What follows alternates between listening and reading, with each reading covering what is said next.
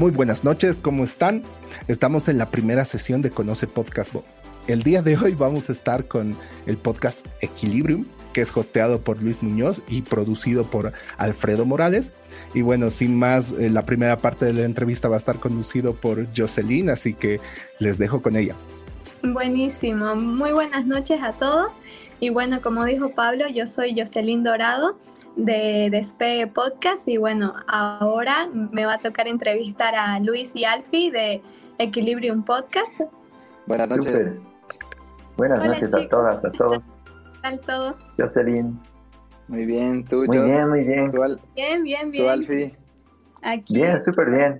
Muy emocionada por entrevistarlos porque ustedes saben, yo soy una fiel escucha de, de Equilibrium Podcast, así que bueno, podemos empezar. Que nos cuenten un poco quién nos habla en Equilibrium Podcast. Bueno, pues les habla Luis Muñoz en Equilibrium Podcast, un ingeniero civil de 29 años que decidió pues cambiar, girar su vida hace cuatro años cuando empecé mi primer podcast que se llamaba Tú también puedes. Y nada, desde entonces lo que hacemos es tener conversaciones íntimas, profundas, divertidas también, con personas que se destacan en diferentes áreas, ¿no? Nuestro propósito con Equilibrio es justamente traer equilibrio de las, a las personas a través de, de que no sean solo entrevistas, ¿no? A un área, sino que realmente podamos tocar el tema mental, corporal y espiritual, o, artístico, si, si no les gusta mucho la palabra espiritual, artístico. Básicamente es lo que hacemos, Joss, y pues lo hacemos con muchísimo amor. Alfie y yo somos dos personas ultra sensibles y creo que esa es una de las claves de este proyecto. Buenísimo. Y Alfie, ¿te podrías presentar para nosotros, por favor? Claro, claro. Bueno, me llamo Alfredo, me dicen Alfie.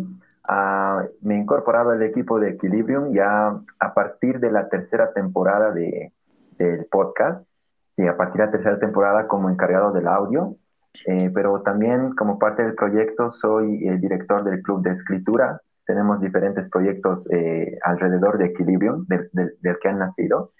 Y bueno, principalmente en el podcast mi trabajo es cuidar de que la calidad de audio de las entrevistas eh, quede lo mejor posible, y pues que puedan disfrutarla en, buena calidad en sus, en sus oídos.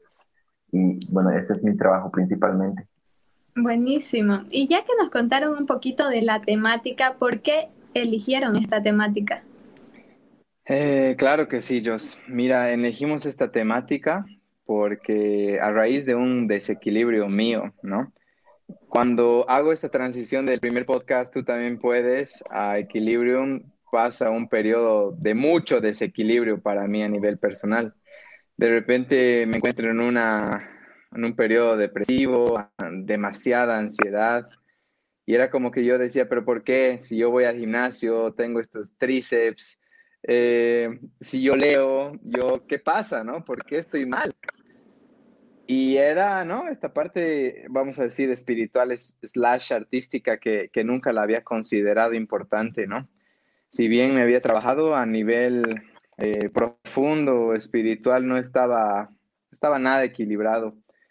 Eh, había muchas cosas no resueltas a nivel personal, de la infancia y demás, y era como que me di cuenta, ¿no? Tú puedes ser un genio mentalmente o puedes ser un, el más fuerte físico si quieres, pero si es que no está trabajada esa área artística, de introspección espiritual, llama lo que quieras, eh, se hace más difícil. Ah, vas a llegar a un punto donde la vida con freno de mano va, a parar. Entonces, así nace Equilibrium, ¿no? De que, oye, hay que considerar más uh, este aspecto más.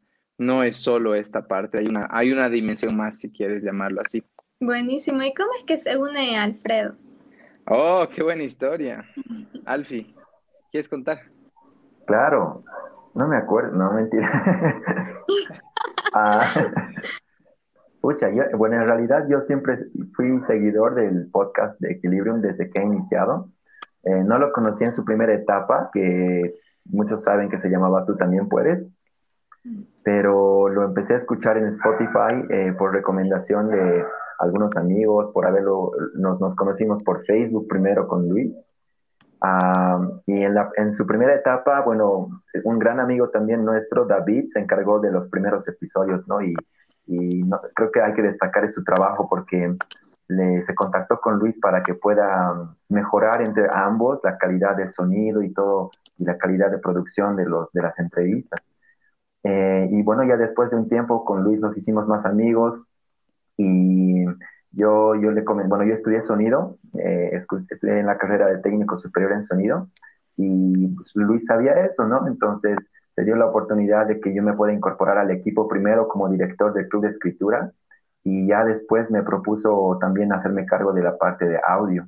Y con gusto acepté porque realmente ha sido, eh, bueno, todo lo que yo venía escuchando en el podcast me ha ayudado mucho también en cuanto a mi desarrollo personal, conocimiento, esta parte espiritual artística que dice Luis. Entonces, ya, ya estaba yo enamorado del proyecto, así que con gusto acepté para poder eh, contribuir un poquito más desde donde yo conozco que es el sonido, ¿no? Súper. Como ya nos dijo Luis, no fue el primer podcast, ¿no? O sea, ¿cómo se da esa transición de, del primero a Equilibrium? A ver, tal vez dando un poco más de detalles. Eh, tú también puedes, logró cierta popularidad, qué sé yo, me, me, hizo más visible, me decía alguien que tú eres el chico del podcast, porque antes no había tantos podcasts como había ahora. Entonces yo era el chico del podcast. Fue como que nació bien, partió súper. Yo hacía dos episodios por semana. Baja calidad de audio, pero dos episodios por semana. Y después, uff, era tremendo. Y de ahí hacía uno, era como que la energía, lo que les hablaba, el desequilibrio me empezó a pegar. Y después hacía cada dos semanas y después hacía uno al mes y después traté de revivirlo haciendo un canal de YouTube y murió. Entonces ha sido como que la vida realmente ya, la energía no me daba para seguir. Y ahí fue cuando tuve un largo periodo sin, sin subir ningún podcast. Y me acuerdo mi mamá me decía, ¿qué vas a hacer con tu vida? Yo tranquila, ahorita voy a encontrar algo, tranquila, tranquila. Y ahí, ¿no? Este concepto de equilibrio se plasmó de diferentes maneras. Es como si cuando, como que escuchas el mensaje de la vida y era eso, ¿no? Yo, yo no tengo equilibrio.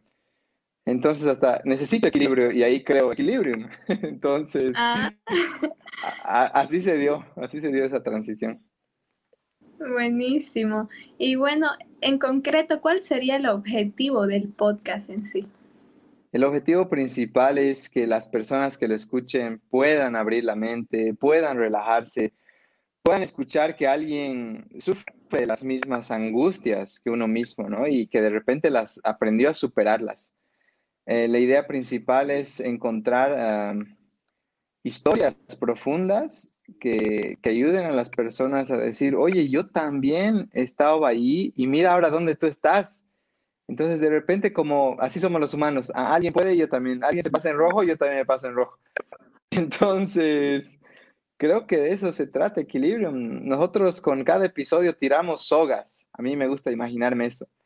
Tiro sogas a diferentes huecos y la gente que estaba en el hueco agarra la soga y empieza a salir. Y dice, gracias equilibrio, me voy a inscribir al club de lectura, club de escritura y al yoga. No, mentira, publicidad. A todo, yo. Entonces, nuestro trabajo principal es tirar sogas. ¿Y cómo es que eligen a, o cómo es que elegís a los que entrevistas? Yo te digo, la vida habla, hay que estar atentos. Eh, es como que veo una story y de repente, ¡pum!, me dijo algo y le escribo a la persona sin ninguna mm. pena y ahí aparece. Y a veces no hay, a veces como esta semana, ni siquiera hemos hablado con el Alfie, esta semana hemos lanzado podcast. Y ya le iba a decir, oye Alfie, no, no me habló esta semana la vida. Entonces, bueno, ahorita tengo dos entrevistas pendientes, una con una amiga vegana que se llama Yapita Vegana en Instagram y también con el Bolivian Nomad, que es un viajero que lo debes conocer tú, Joss. Sí, sí, sí, sí, sí, lo sigo. Es muy bueno. Con Mauro Mañana. Entonces, así la vida me habla y, y pues así se dan las entrevistas. Escuchando a la vida. así nomás. ¿Y hasta dónde quieren llegar con el podcast, con este proyecto? A ver qué dice el Alfi. Yo creo que hasta donde la vida nos dé, ¿no? Sí, mira que qué interesante pregunta porque tal vez, tal vez no, no hemos charlado así como en específico sobre eso, ¿no? como que queremos llegar a tal cantidad de seguidores o que más gente, bueno, obviamente creo que el objetivo principal es que más gente lo conozca, ¿no? Por el contenido que puede aportar, el valor que puede aportar a las vidas. Lo que siempre charlamos a veces es que no sabemos realmente cuándo va a terminar el proyecto, no sabemos realmente hasta dónde va a dar, pero lo que estamos construyendo en este momento, ahorita, en ese momento, es lo más valioso, pienso. Entonces, sí, creo que lo que, lo que está sucediendo ahora es lo más importante, ¿no? De aquí a mañana no te puedo decir porque, no sé, capaz no haya mañana para alguno de nosotros, ¿no? Espero que no, pero ah, lo que está sucediendo ahora es lo más... Sí, ni ninguno todavía, por favor. pero creo que, que los objetivos eh, y, bueno, la, las expectativas lo marcan la vida, ¿no? Y principalmente cómo nos sentimos y cómo, cómo lo vamos a manejar con eso, ¿no? Con lo que esté pasando ahora. Es, Esa es mi perspectiva. Ahora, Luisinho les puede dar los números. Sí, o sea, ahorita mira, el año pasado ya superamos más de las más de 100 mil descargas y este año ya, ya vamos más o menos 70 mil casi. Y algo que he aprendido es que el número nunca va a ser suficiente. O sea, vas a llegar a 50 descargas, ay, qué bien. Luego vas a llegar a 100, ay, gusta poquito. O sea, no es importante el número. Lo, único que define el número es que, o sea, al menos para nosotros, es que más gente se beneficia, ¿no? Más gente agarra la soga.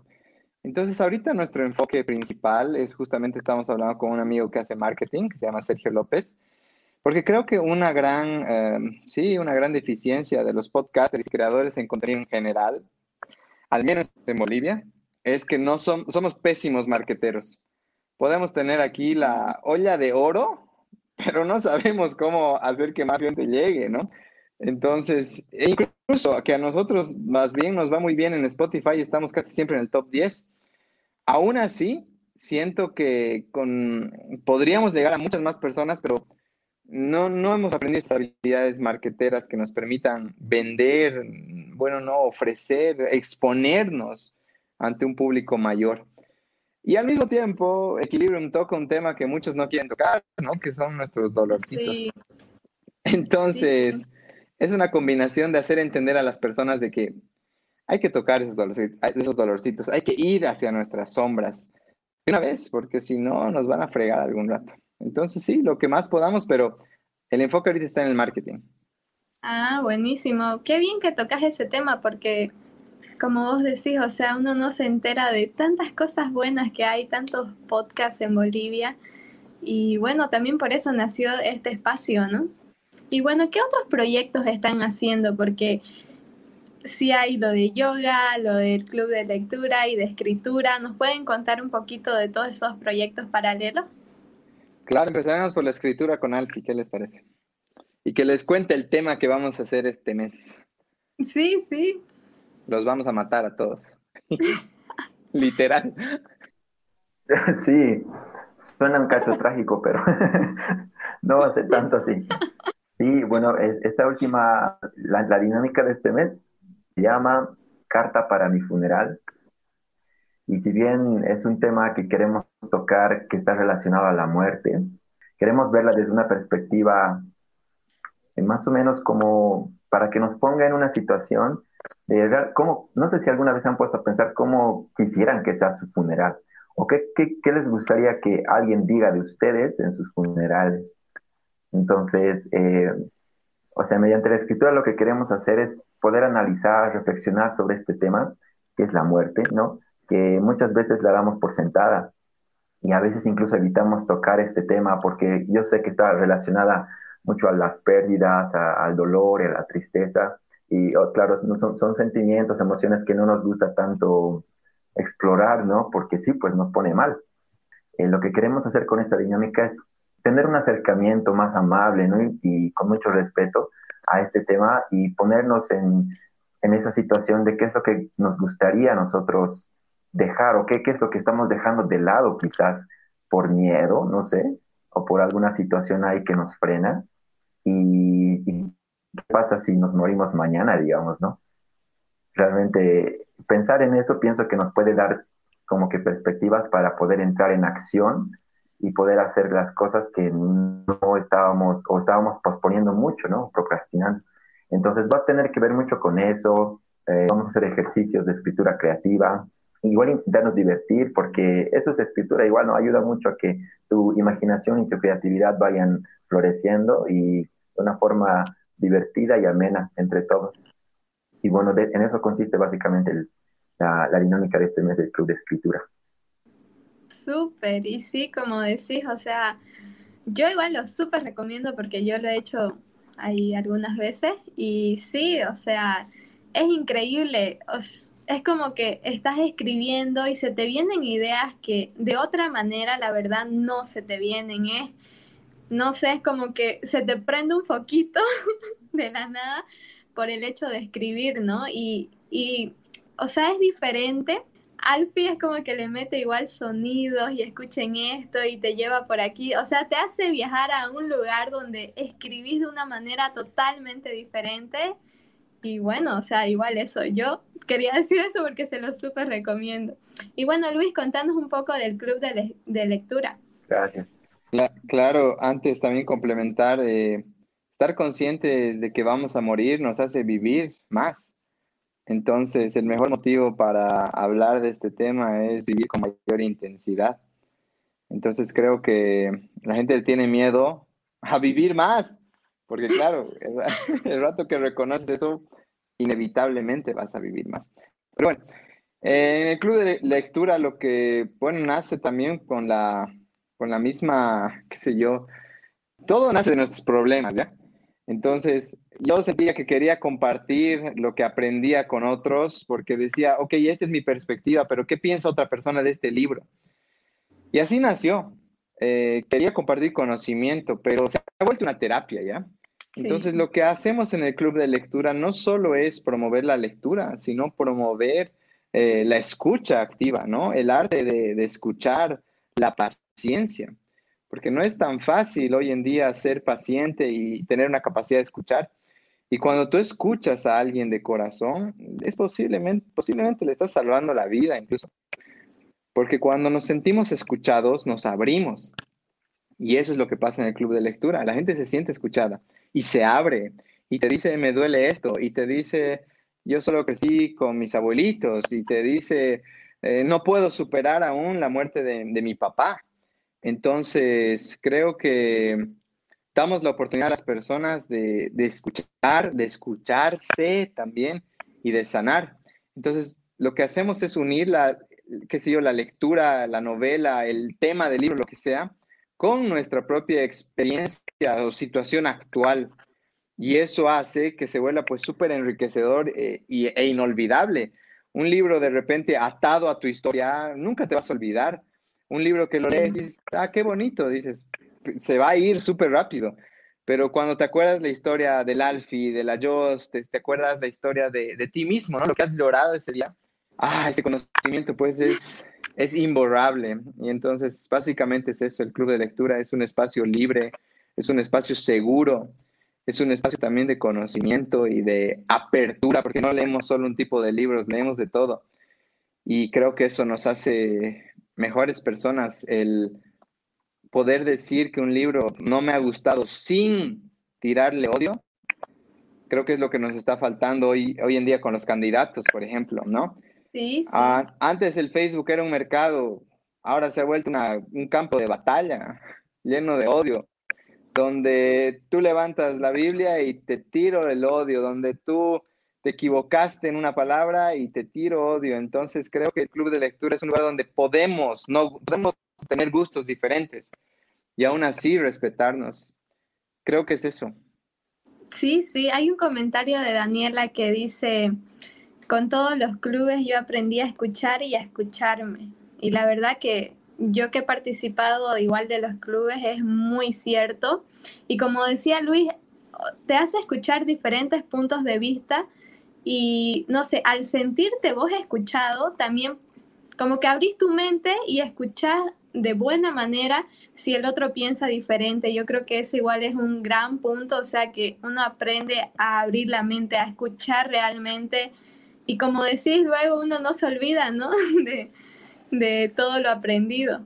si lo relaciona con su vida. Y bueno, y también tienen equilibrio en yoga, ¿no? Así es. Justo, justo me preguntó ayer, ayer me encontré con un amigo, ¿y cómo has comenzado con el yoga? yo, usted estaba mal, le digo, estaba pasando un mal momento. Entonces, eh, creo que el yoga te da la oportunidad de fortalecer tu cuerpo, pero al mismo tiempo entrenar tu mente. Entonces, a través del movimiento, tú sanas tu cuerpo, pero a través de la quietud, tú sanas tu mente. La mente le encanta estar acelerada, agarrar una cosa y te dice, esto es lo que somos, te dice la mente. Pero en realidad la mente solo es una herramienta y tu cuerpo es un carro que si están bien mantenidos en esta experiencia física de 80, 90 años con suerte, pues vas a poder subir lindas montañas y disfrutar de esas sin que tu mente te interrumpa.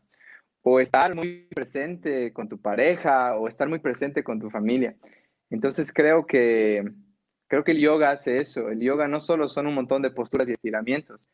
El yoga te da la oportunidad de enfrentarte, de poder tratarte con amor cuando no puedes algo y enseñarte maneras, ¿no? De, trascender, eh, qué sé yo, de utilizar tu mente para tu propio beneficio y no que te funcione en contra tuya.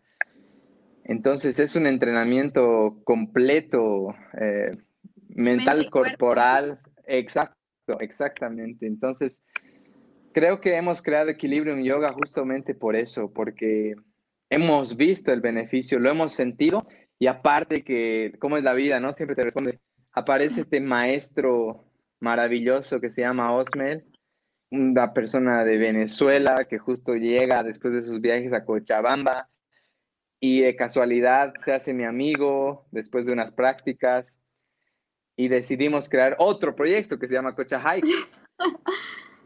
Creo que nace porque la vida nos pide que nazca, porque nos muestra los beneficios y hay una sensación muy fuerte en equilibrio de que todo lo bueno que encontramos tenemos que compartirlo con la gente.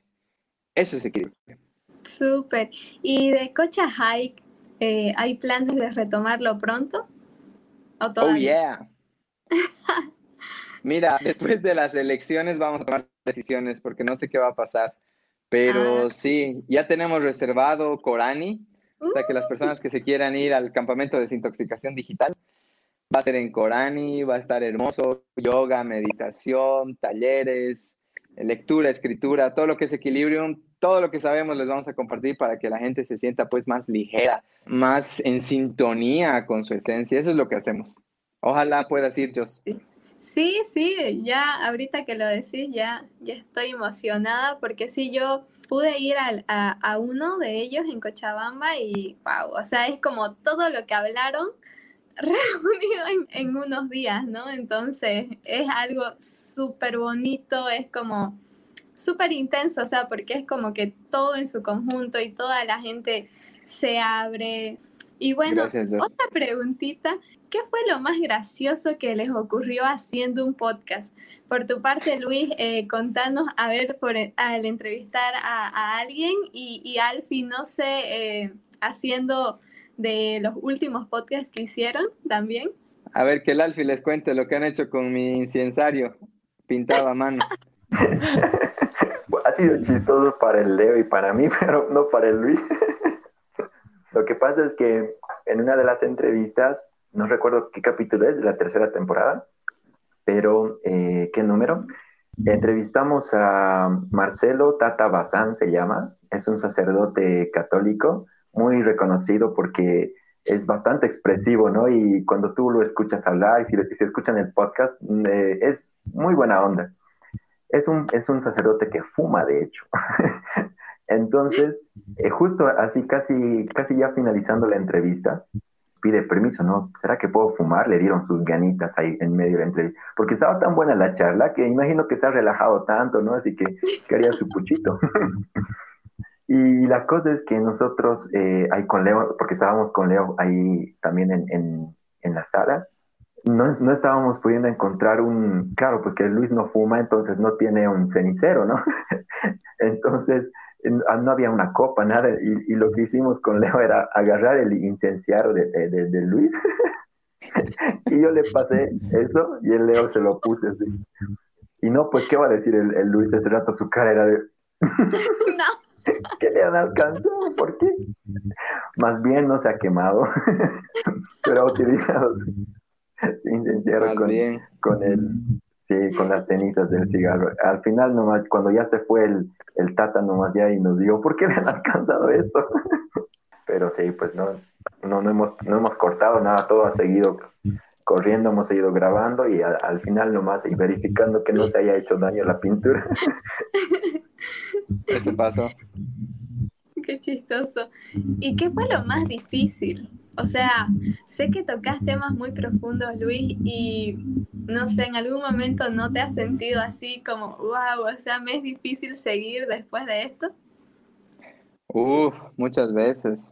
Con lo que somos ultra empáticos y sensibles, eh, por ejemplo, cuando estábamos conversando con Analia Abad, que tuvo un accidente terrible, perdió a su hijo en el accidente y escuchar que alguien te cuente la muerte de su hijo y luego te diga el amor que ha sentido de, toda la gente que, pues la ha contenido, era como, uff, es difícil no, no sentir tanto, ¿no? O por ejemplo, cuando de repente me pongo un poco terapéutico en un podcast eh, que me pasó con, con, Gabriel Caballero, que fue un momento hermoso, si no han escuchado esta entrevista, y era cuando empezamos a hablar de uno de sus amiguitos de infancia. Y yo le dije, ¿qué le dirías a, ese Gabriel niñito que se quedó sin su amigo? Y Gabriel se pone ultra sensible porque conecta con ese momento y empieza a llorar. Entonces, para mí son momentos mágicos, ¿no? Que, que la vida me da la oportunidad de, qué sé yo, me da el acceso.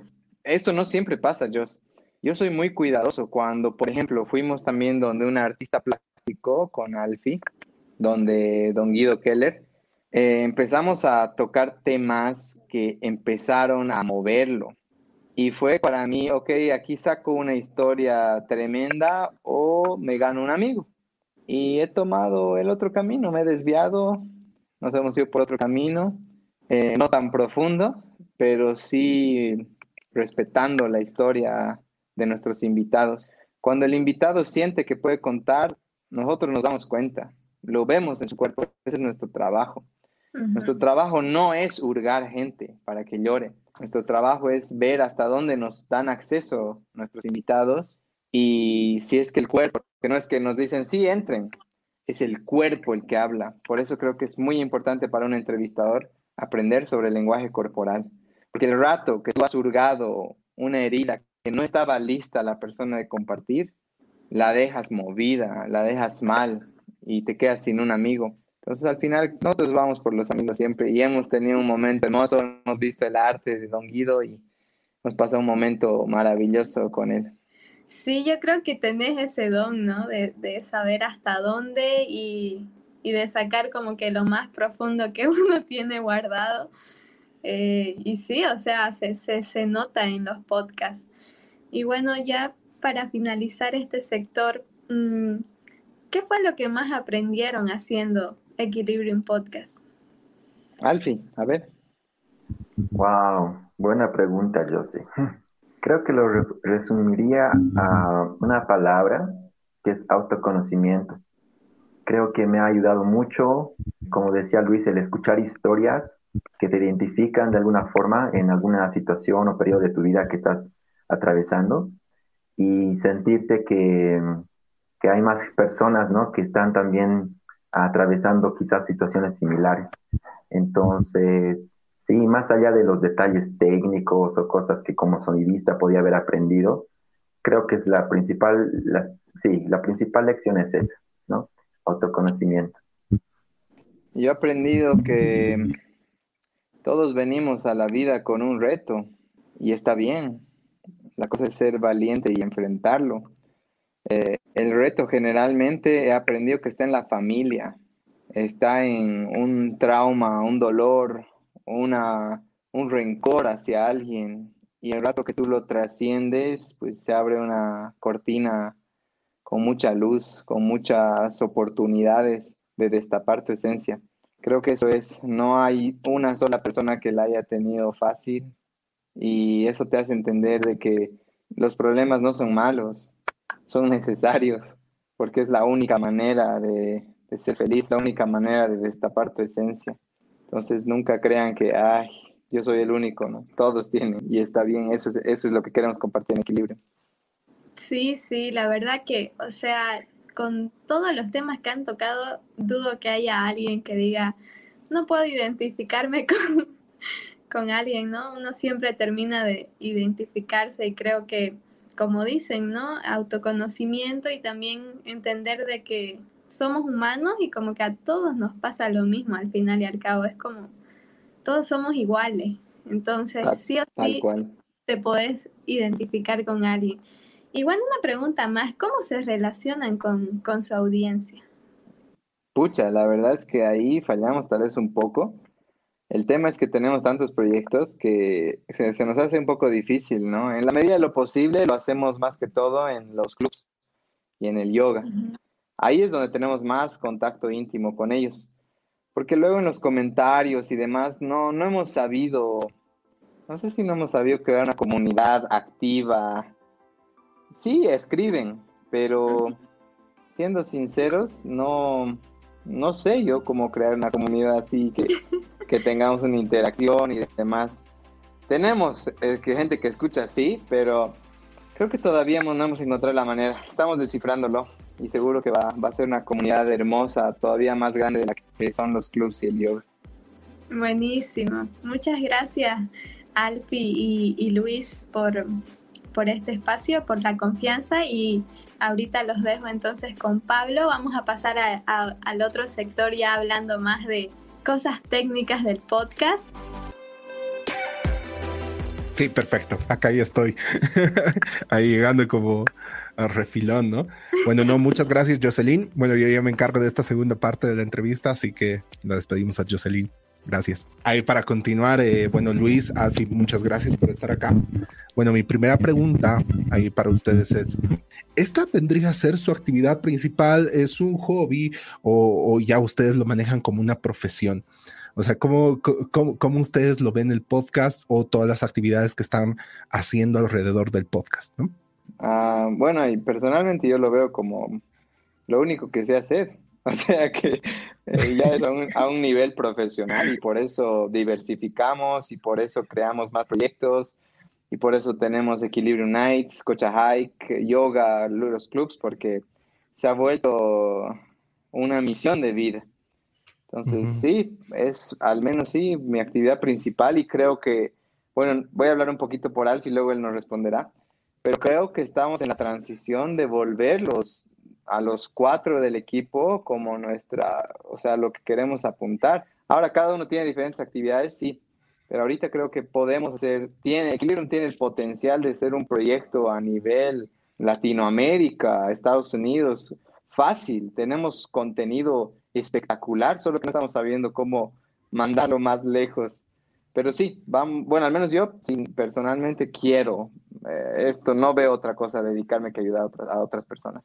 No, buenísimo. Ahí realmente a veces uno creo que eh, considera de que tal vez estas son, no son actividades tan comunes o tal vez cumplen ese estereotipo de lo que es profesional, ¿no? Entonces creo que ahí es bueno recalcar el hecho de que a lo que le das tu tiempo, le das tu concentración, es realmente a lo que te puede dar un rédito o también te puede dar eh, un, un impacto, un legado, ¿no? Y de cierta manera creo que ese es el impacto que están haciendo con Equilibrium. Pero bueno, ahí le cedo también la palabra a Alfi para que tal vez nos dé algunos comentarios al respecto, ¿no? Sí, gracias, Pablito. No, mm, como dice Luis, de este momento eh, Equilibrium es una parte muy importante de mis proyectos personales, ¿no?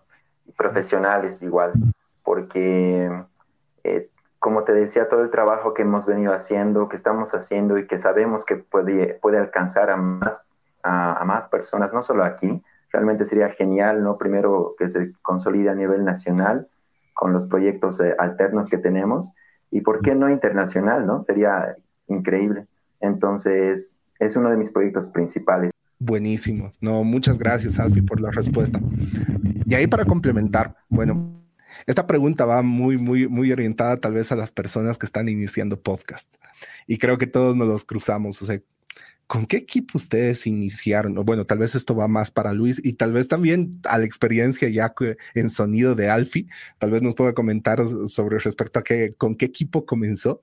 Y a veces uno se traba y dice, tengo que tener el mejor micrófono o tengo que o, apuntar a esto. ¿Ustedes cómo lo vieron eso y cuál, cómo, cómo trabajaron alrededor de ese tema?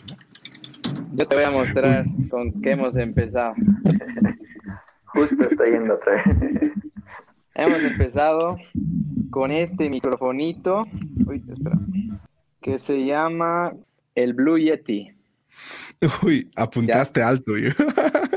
y lo que hemos hecho es poner en este modo, que era para de dos entradas, yo lo ponía en cualquier mesa ingenuamente y le decía, no te preocupes, el sonido va va a capturar. Y bueno, sí lo capturaba, pero re mala calidad. porque ni siquiera me importaba de que estén cerca los entrevistados. Lo que me importaba eran las historias. Y bueno, gracias a, como mencionó Alfie, gracias a David, que fue bastante sincero y brusco. Me escribió un día y me dice, hermano, tu podcast es muy bueno, pero tu sonido apesta, ¿no? Básicamente me dijo eso. Y ahí fue que empezamos a trabajar con David. Pero luego con Alfie, pues hemos dado, bueno, con David empezamos a invertir en equipo y con Alfie dimos un salto más que él les va a explicar, él es el capo. No, perfecto. Bueno, Alfie, ahí, a ver, coméntanos un poco del proceso. Sí, a ver, bueno, ya, ya cuando yo me incorporé al equipo en el, podcast, eh, ya, ya contaban con, los, con el micrófono que te acaba de enseñar eh, y también dos Shure Beta 58 eh, para los entrevistados, ¿no? Para poder, bueno, en ese, en, ese caso en realidad lo, lo, utiliza Luis y el otro entrevistado pero después hemos visto que era importante, necesario también tener un interfaz externo de audio, porque igual no daba mucho grabarlo directo al computador. Entonces hemos eh, conseguido un equipo que tampoco está muy caro y tampoco es como, e-, es súper eh, básico tal vez, pero de muy buena calidad. Es el eh, Zafire 2 y 2 de Scarlett. 2 y 2. Ah, no, no es Zafire, es Scarlett, perdón. Scarlett. Scarlett. Es uno rojito así bien bonito. Ajá el nombre es bien seductor, ¿no? Bien rojito. y las letras de. Con este equipo hemos, sí, sí, tiene, no, tienen interfaz, el, sí, sus preamplificadores son muy, buenos, de hecho. Entonces, eh, aparte ya la, la, última, la última generación viene con algunas mejoras y hemos incorporado ese equipo más, ¿no? Aparte de los, antes utilizábamos también pedestales, pero en realidad mientras más simple lo puedas mantener, es mejor.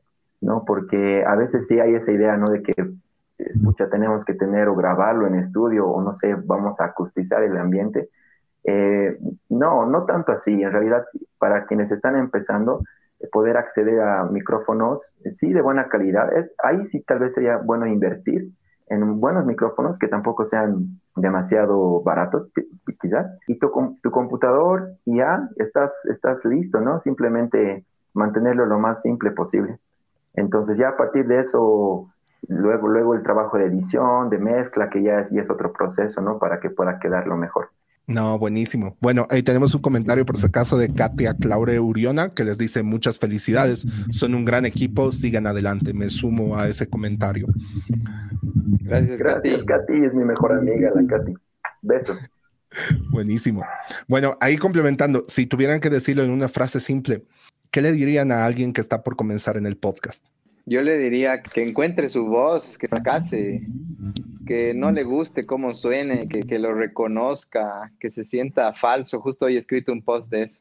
Cuando yo inicié el podcast me sentía súper falso, ¿ya? Porque era como que había consumido tantos podcasts de los gringos que mi voz era una mezcla de todos esos gringos en versión latina. Y era como que, ah, ¿no? Qué feo sonar Sí, pero gracias a ese, ah, como que he dicho, ok, ¿cómo quiero sonar?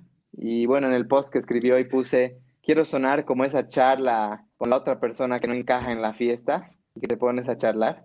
Eh, quiero sonar como esa, esa charla de las 3 de la mañana donde hablas del universo, donde miras tus manos y dices, wow, existo. No estaba fumado ni nada, por si acaso eso suena que uno está fumado.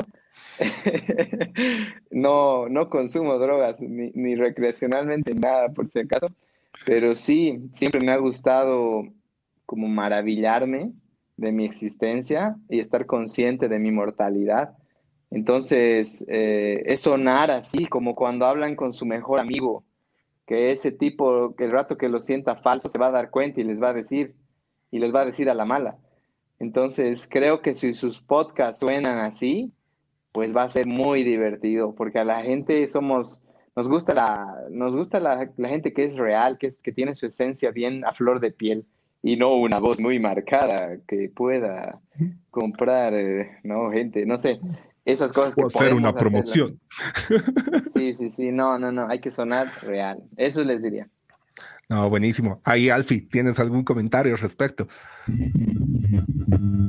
Sí, a ver, yo, yo les diría que no tengan miedo de experimentar. Sé que sí, que se animen a, a, intentar diferentes cosas, ¿no? Que como es lo que la línea del podcast han sido entrevistas, pero ahí con el Luis se nos ocurrió una idea después en un periodo justo cuando la cuarentena estaba iniciando, que es esto de los paisajes sonoros, que las historias que hemos creado. Y tal vez no venía mucho así como que con la línea de entrevistas, ¿no? Pero ha sido como que hemos seguido un instinto y, y ha funcionado bien. Entonces, creo que sería eso, ¿no? Experimenten, diversifiquen. Siempre hay cosas que tú sabes, que tú tienes, que puedes explotar desde otro punto de vista y compartirlas también con otras personas. Buenísimo. Ahí voy a hacer una, una, una, pregunta compuesta. ¿Cuál es el proceso detrás de la producción de un episodio que ustedes tienen? O sea, ¿cómo se organizan? Tal vez primero es el contacto al entrevistado. Bueno, pues tienen dos clases de episodios ahora que vendría a ser el formato de entrevista y luego la experiencia sonora. Tal vez si nos podrían comentar sobre eso. Y, claro, desde las distintas perspectivas en las cuales ustedes ingresan al proceso, ¿no? Claro que sí. Bueno, voy a hablar primero de... Bueno, en realidad las entrevistas son bastante sencillas, como contactamos cuando podíamos antes vernos, el, invitado el invitado venía acá al departamento, le charlábamos un rato, le invitábamos un poco un agüita y demás, se sentía cómodo, le exponíamos nuestro corazón para que se abra en la entrevista, grabábamos, le pasaba por el drive al Alfi, le pasaba luego el intro, el Alfi edita, me pasa de vuelta.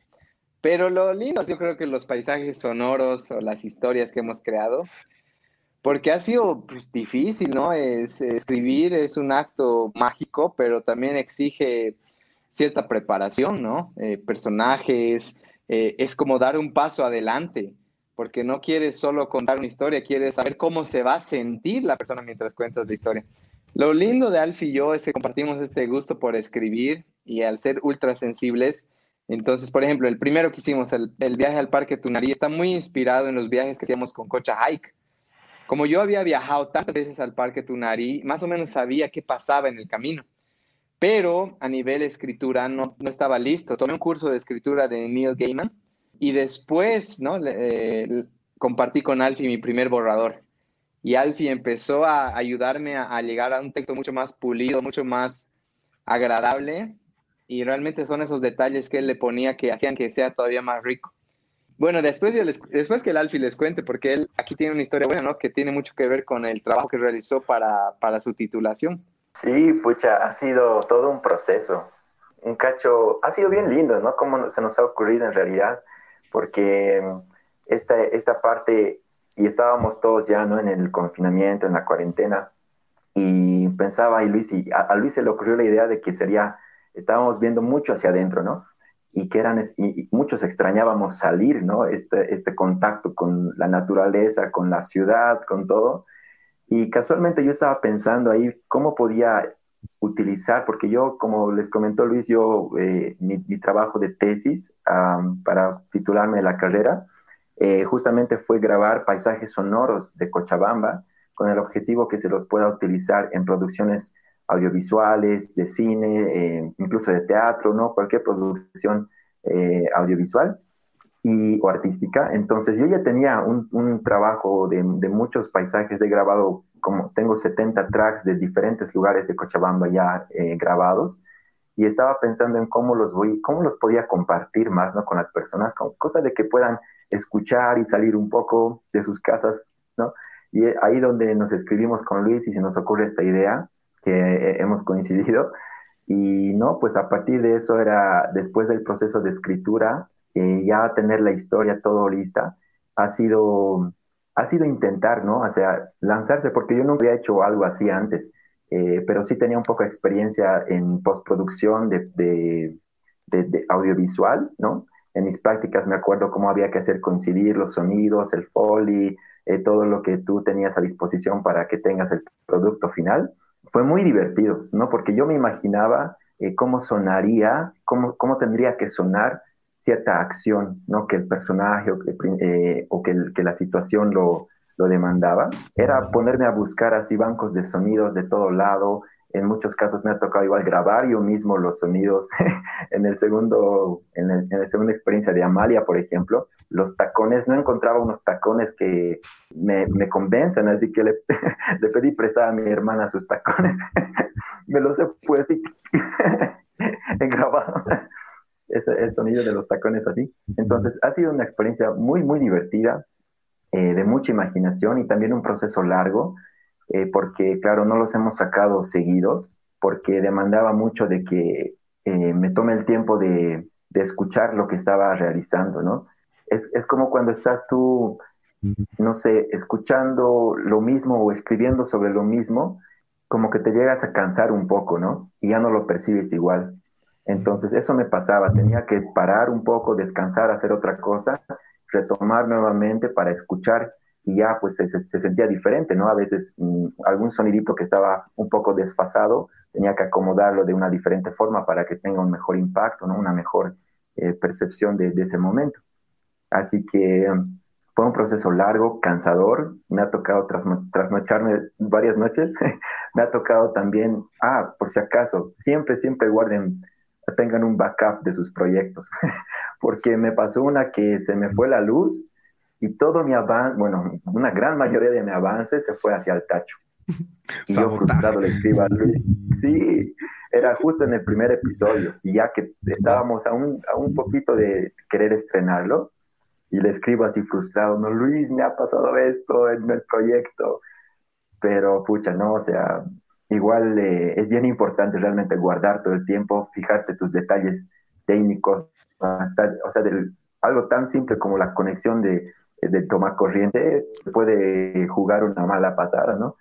Ha sido pero una experiencia muy bonita. Yo te no, digo buenísimo. algo, Pablito, cuando el Alfie me entregaba, como yo era el privilegiado de recibir el producto final, yo lloraba, de verdad. Escuchaba el episodio y lloraba y gritaba así. Me acuerdo en cada episodio así como que si alguien me hubiera grabado, era así mi sonrisa, llorando algunas partes, en la normalidad de Amalia he chillado en la cama ya porque me eché con los audífonos, apagué la luz. He chillado de lo bueno que estaba, porque si a cualquier persona que ahorita, por favor, si está escuchando esto, acaba esto y váyase a Equilibrium, vaya a experiencias sonoras, cualquiera la que más le tinque.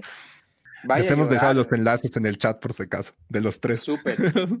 Cada, cada vez ha sido diferente, pero por ejemplo, cuando escuché a mi amigo imaginario, que yo lo escribí, yo sabía qué pasaba. Pablito, yo he llorado todo la, todos los 45 minutos en mi vestidor porque ahí puse oscuro todo, eh, me, me, cerré los ojos, me puse audífonos, he llorado todo el, mi amigo imaginario. Alfie ha hecho un trabajo tan sensible, tan uh, humano, yo te digo, porque no solo es así, ah, sí, esto suena bonito, es mm. todo una unión perfectamente enlazada que acompaña una historia poderosa. Entonces, creo que, nada, de verdad, Alfie, te quiero mucho. Quería consultarles cómo comienza la planificación de un episodio así. Supongo que empezó tal vez por un guion, tal vez una tormenta de ideas, anotaciones, digamos, de, de simples conceptos, no sé. Me da mucha curiosidad y quisiera oírlo de ustedes, por favor. Mira, el Alfie ha escrito La normalidad de Amalia. Yo quisiera que te cuente él cuál es el proceso creativo. Y luego yo te cuento los otros. Adelante, Alfie. Para la normalidad de Amalia específicamente, primero, bueno, primero está la idea, ¿no? Eh, la idea como tal de qué es lo que tú quieres contar. Y en este caso, como los episodios iban a ir orientados a tal vez dejar un mensaje que no solamente sea una experiencia bonita, sino que la gente se lleve algo más entonces, era primero concretar eso, ¿no? En una oración, si tú lo puedes plasmar, qué es lo que tú quieres decir, eh, ha sido lo principal, ¿no? Y a partir de entonces ya viene el, trabajo de narrativa, ¿no? Y es probar, probar eh, qué es lo que, eh, de qué formas lo vas a contar, imaginarte los personajes Y yo también tomé un curso recientemente de dramaturgia. Yo soy actor de teatro igual y creo que eso me ha ayudado mucho a poder eh, pensar en las situaciones, ¿no? En, general era simplemente tú poder mm, plasmar en palabras eh, las situaciones que tú quieres escuchar, o sea, que, quisieras que se escuche de alguna forma, ¿no? Eso te daba muchas luces porque, eh, claro, es diferente tal vez en audiovisual, en teatro, ¿no? Eh, como tú quieres que se vea, pero en este caso no, no vamos a verlo, no es algo visual, sino vamos a sentir, escucharlo, ¿no? Y eso me daba como que una guía, ¿no? Para poder mm, desenvolver la historia. Y bueno, después, y también el proceso de escritura es algo de error y, prueba, ¿no? Y así nos compartíamos con Luis para que él revise. Y ya, bueno, después de que teníamos eso, ya, bueno, toca el trabajo más técnico, ¿no? Que es eh, clasificar todos los, los, bancos de sonidos que, que, los vas a utilizar, ¿no? Que igual en el proceso tú vas a ir aumentando cuáles más te van a servir. Y algo bien importante quizás en todo el proceso es la organización. Eso, eso creo que es algo muy, muy importante porque eh, a veces me, me, tocaba que descargaba, no le ponía el nombre o, grababa el sonidito y no le ponía el nombre y pucha, ¿no? Pues es un montón de sonidos. si tú ves mi ventana de trabajo, es montón. Entonces, e, eso, eso he ido aprendiendo ya después, ¿no? Con, el, con la práctica del resto de los episodios, pero la organización, ¿no? Generalmente todos los eh, softwares de audio para edición tienen una opción que son las carpetitas, ¿no? Que tú puedes ahí eh, ordenar por carpetas todos los sonidos que vas vayas a utilizar en tu proyecto. Entonces, cuando tú tienes ya eso, los marcadores, aquí va a entrar tal sonido, aquí va a terminar, aquí va a venir el otro, ¿no? Entonces, se te es más fácil el proceso. Y bueno, ya para finalizar, eh, escuchar, la automatización, ¿no? Eh, de, los sonidos, el paneo, todo eso, y otros procesos más técnicos, luego, ¿no? La masterización y, y demás que vienen. Pero sí, es, es bastante larguito. Toma trabajo, concentración y, y, pues divertirte al final, porque yo la verdad me lo he pasado súper bien. Me divertía en el último del amigo imaginario, por ejemplo. Ah, no, pues o en el de Amalia mismo, ¿no? La parte que entras al club y bailas las canciones ahí, reggaetón. Pucha, no, ya me la sé de memoria incluso. Hemos bailado, a más no poder. Pero sí, tal no, vez buenísimo. el proceso ese. Oye, no, muchas gracias, Alfie, ahí para, para, comentar. Simplemente quiero hacer una pregunta exploratoria y capciosa, tal vez en este punto. ¿Cuántos bancos de sonido tienes disponibles para este, para, para estos tres proyectos, por así decirlo, no? Ufa. Mira, la verdad no, no, he, no he contado, pero han de ser más de 500 sonidos, así, más de 500. Entre los que he utilizado y los que no he utilizado, ¿no? Porque no es que encontraba el sonido perfecto, ¿no? Era probar este, estos sonidos del pasto, se sienten reales o no, o me toca grabarlos a mí, digamos, ¿no? Entonces, sí, ha sido muchos, muchos, muchos. Un trabajo de mucho detalle. Y bueno, bueno, mil disculpas, estamos sobre la hora. Eh, ahí sí quisiera pedirles si podrían darnos cinco minutos más y quisiéramos escuchar, evidentemente, la historia de Luis. Claro que sí, gracias. No, yo estoy súper emocionado, estoy motivado. Después de esto le voy a hablar al Alfi para que elevemos el nivel aún más. No, sabes que a mí escribir el primero ha sido más sencillo porque como yo lo había vivido tantas veces y había tomado el curso de escritura, estaba súper fresco, eh, creo que es una experiencia súper bonita. Y la parte creativa es interesante, ¿no? Porque en este primer episodio era como que te estoy llevando, te estoy acompañando, soy tu guía. Y eso lo ha hecho como que poner al, escuchador en una posición eh, vivencial, ¿no? Si ustedes escuchan el viaje al Parque Tunari, están yendo al Parque Tunari. Hay gente que me ha dicho, he sentido el sabor del café en mi boca, ¿no? Hay gente que ha dicho, he sentido la marraqueta y el queso. Entonces, realmente hemos logrado eh, nuestro propósito de llevar, de sacar a alguien de su casa a través de su mente. Pero lo interesante acá ha sido escribir mi amigo imaginario, porque yo le dije al Alfi, tengo esta idea, voy a empezar a escribir. Bloqueo creativo total, Alfi, nada. ¿Cómo es, Luisinho? Nada, le digo, no puedo escribir nada no sale, no sale, le digo, creo que ya no vamos a hacer y volver. No, no, no, a ver, paciencia. El, Alfi me decía, tranquilo, paciencia. Y hasta que, ¡pum!, empiezo a fluir con esta historia, que era mi historia, ¿no? Si tú escuchas mi amigo imaginar, tiene que ver con mi infancia. con cómo yo he percibido esta infancia, con las incomodidades que he tenido. Entonces, una vez más, ser vulnerable te da el material, te da el material más honesto, más puro tal vez. Y nada, pues terminamos haciendo una historia súper conmovedora, con un, con un, con muchos momentos muy identificables para la mayoría de los niños, especialmente para, para nosotros los introvertidos, y que creo que hace que la persona que esté escuchando pueda decir, wow, sí, yo no, yo no he lidiado aún con esta parte de mi infancia. Entonces tú escuchas el final de mi amigo imaginario y es una dedicatoria, ¿no? A todos los niños que todavía no han sanado. Y no nos referimos a los niños en sí, nos referimos al niño que vive dentro nuestro. El final de la normalidad de Amalia igual es espectacular. Eh, la normalidad de Amalia que hizo Alfie es una obra maestra que, que podría convertirse en una obra de teatro fácil y terminas escuchando como el director sale, ¿no? Como Alfie empieza a hablar y te da unas ganas de llorar y de aplaudirle y de, y de pararte, ¿no? Entonces creo que estos tres episodios han sido una oportunidad ultra creativa para, para nosotros, un reto para Alfie tremendo. Y, y nada, creo que estoy ya emocionado de hacer uno más por la culpa de este Pablito, ¿no, Alfie? Sí, Pablito, nos has hecho dar ganas de más. No, la, verdad yo les pediría personalmente que lo hagan, porque realmente es un trabajo espectacular y creo que también es una guía, digamos, como para poder inspirar a otras personas. Voy a, voy, voy a utilizar mucho, muchas referencias, bueno, de uno de mis libros favoritos que es Still Like an Artist de Austin Kleon, Roba como un artista, y, y cabalmente esto da pie, digamos, a que hay que tener un árbol genealógico, genealógico creativo. O sea, y siempre vas para atrás, para atrás, para atrás. O sea, te dice de entrada, nada es original.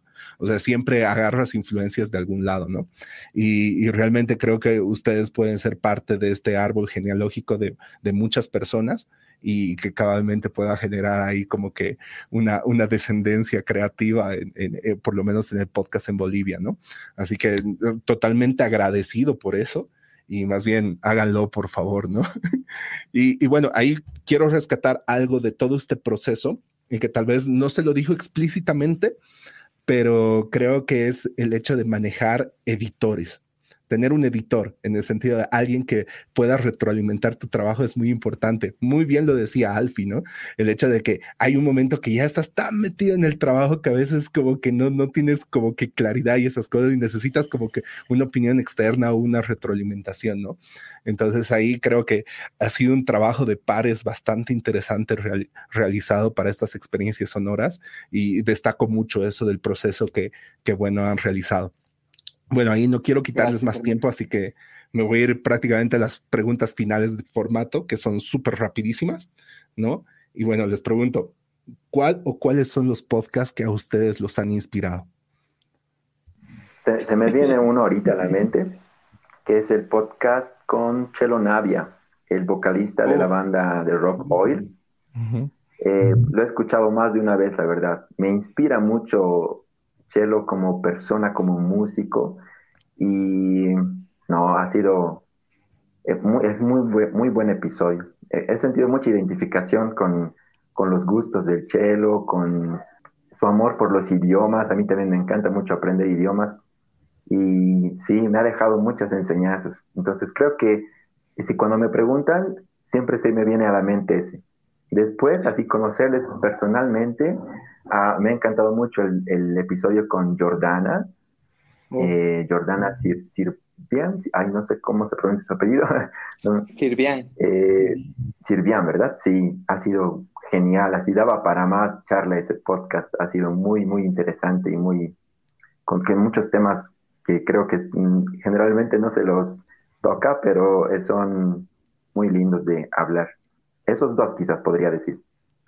Buenísimo. En el caso de Luis, digamos ahí, tal vez vuelco un poquito a la pregunta, si tuvieran que recomendar a alguien eh, Equilibrium, ¿cuál sería el, episodio o los episodios introductorios, digamos?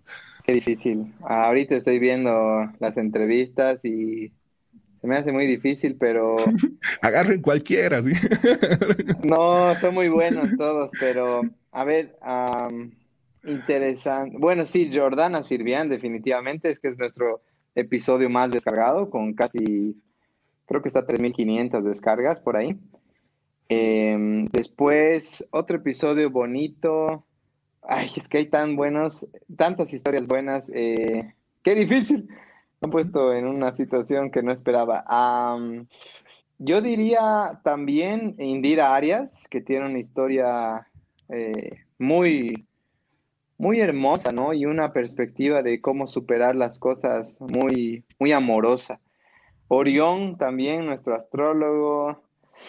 Ay, qué difícil, no, ya no puedo responder. ¿Sabes qué hago siempre?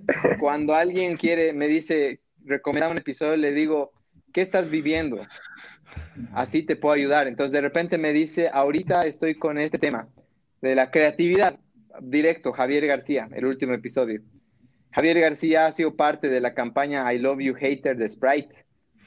Uno de los publicistas ahorita más grandes de Bolivia, ahorita vive en, España y el episodio está lleno de, de cosas claves. Entonces, creo que tiene mucho que ver con qué está viviendo la persona. Y las personas que están viendo esto, escríbanme, díganme ahorita, Luis, estoy dudando qué hacer a nivel empresarial, emprendedurismo. Ah, ya, te voy a recomendar estos. Estoy en transición al veganismo, estos. O sea, hay episodios para todos. Buenísimo. No, perfecto. Ahí va mi siguiente pregunta y esto tal vez es más externo. ¿Cuáles son los post podcasts que a ustedes tal vez les han, como tú decías, tal vez yo sonaba como muy gringo latino, digamos, que les han dado, o sea, prácticamente han dicho, oye, qué bueno esto, quiero hacer también un podcast, ¿no? Tim Ferris, EO Fire, The Fizzle y también, no, esos tres principalmente. Buenísimo. En el caso tuyo, Alfie. A ver, um, Equilibrium Podcast. es la única referencia. Las experiencias sonoras. sí, sí, la verdad, antes de Equilibrium no, no, no era muy consumidor de podcast. Entonces sí, ha sido como que la primera referencia de un podcast que tenía, ¿no? Y, y, por eso destaco mucho el trabajo que ha hecho mi compañero David, ¿no? Porque realmente ha mantenido una buena calidad que yo estoy intentando mantener, ¿no? En, en, este, en este periodo. Así que sí. Bueno, ahí tengo mi siguiente pregunta que va a ser súper rapidita. ¿Cuál es el podcast boliviano que ustedes recomendarían escuchar fuera de Equilibrium? O que tal vez más les ha llamado la atención últimamente. Yo diría el de Joss, Despegue Podcast, porque he sido parte un poco de la, de la concepción del proyecto. Y es lo que hablaba hace rato, eh, la esencia de Joss son los viajes. Entonces, si tú estás eh, escuchándola, no es que ella está buscando la mejor pregunta para la audiencia, está buscando para ella, para sus viajes. Entonces, creo que ahorita uno que tiene gran potencial es eh, Despegue Podcast, que Joss lo está manejando desde Santa Cruz con, con tremendos invitados, porque ella es una viajera que ha tenido acceso a otros viajeros, ¿no? Entonces, creo que ah, yo diría despegue ahorita, para despegar más. Sí, totalmente cierto, eso es muy cierto. Alfi, en el caso tuyo. Eh, Sabes, eh, no, he escuchado muchos episodios de este que te voy a decir últimamente, pero me ha parecido una, iniciativa muy buena. Escuché unos dos. Eh, no, no, me acuerdo el título si es así, me disculpo si no lo es, pero creo que se llama Construyendo Crítica Boliviana. Eh, es un podcast donde hablan precisamente sobre temas que en Bolivia eh, tal vez generan mucho debate y discusión, y principalmente hablando de política, que ahorita estamos viviendo en un, en un contexto bastante tenso. Y hay uno que escuché último que hablaba sobre la corrupción. Ha sido bien interesante, ¿no? Los puntos de vista de los chicos que compartían ahí. Entonces creo que sí, tendría, sería interesante poder compartir y escuchar más de eso, ¿no? que generalmente no lo hablamos en estas conversaciones. ¿Y saben qué es lo más importante de lo que acabamos de hacer? Realmente, por ejemplo, el, podcast que acabas de mencionar, tal vez yo, por ejemplo, no lo tenía en, la vista y tampoco está, digamos, en el catálogo de Podcast Bo. Y eso es lo interesante del podcast. A veces no es tan visible y como dijo Luis en algún momento, es necesario tal vez como que darle un poquito más de marketing o hacerlo mucho o exponerlo mucho más, ¿no? Y no, muchas gracias, Alfie, porque eso nos amplía como la perspectiva, tratar de buscarlo y contactarlo y para que también se integre, digamos, a la comunidad. Así que bueno, sin más, simplemente quiero hacerles la pregunta de cuál es su opinión de que estemos conformando esta comunidad de podcasters y cuál es la visión que ustedes ven para, para, para el podcast en Bolivia, ¿no? Em, yo creo que me voy a quedar con algo que tú me dijiste, Pablito. Algo me dijiste como que cuando hay más barcos la marea sube, algo así, corregime si estoy mal. Em, cuando, cuando, la marea sube, suben los barcos. Y lo saqué de, de, otro podcaster.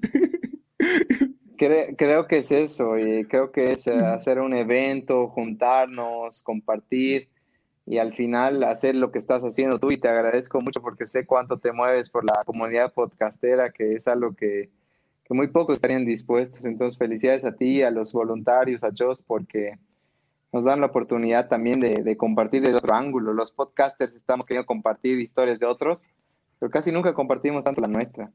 Entonces, creo que, creo que te agradezco mucho, no creo, estoy seguro que te agradezco mucho por eso y, nada, a, conocernos, a apoyarnos. Creo que es como hay gente que dice, yo no entiendo, en una calle están todas las tiendas de baterías, dicen, ¿no? Eh, creo que eso es lo que estamos haciendo. En una calle estamos todos los podcasters para ayudarnos, para, si yo no tengo este producto, pues lo tendrá el, el de al lado. Y para eso hay que ser familia, comunidad y y bueno, hay, hay podcasts emergiendo tremendos y seguro que, eso nos va a hacer surgir más. Algo que yo quisiera decir es que tú ves el top 10 de podcasts y tal vez un reclamo más a la, voy a decir, a la comunidad. Eh, la mayoría de los podcasts del top 10 son de otros países. y es el top de Bolivia. Exacto. Entonces yo quisiera decirle a la comunidad, anímense a consumir lo nuestro, que les va a servir muchísimo más el contenido sí puede estar entrevistado el, no sé, el baterista de una banda mexicana, qué, bueno, pero nunca va a ser la enseñanza, les va a servir en el contexto en el que están viviendo. Mientras que cuando, entre, cuando ustedes consumen podcasts bolivianos, todo lo que se habla ahí les va a servir de aplicación directa.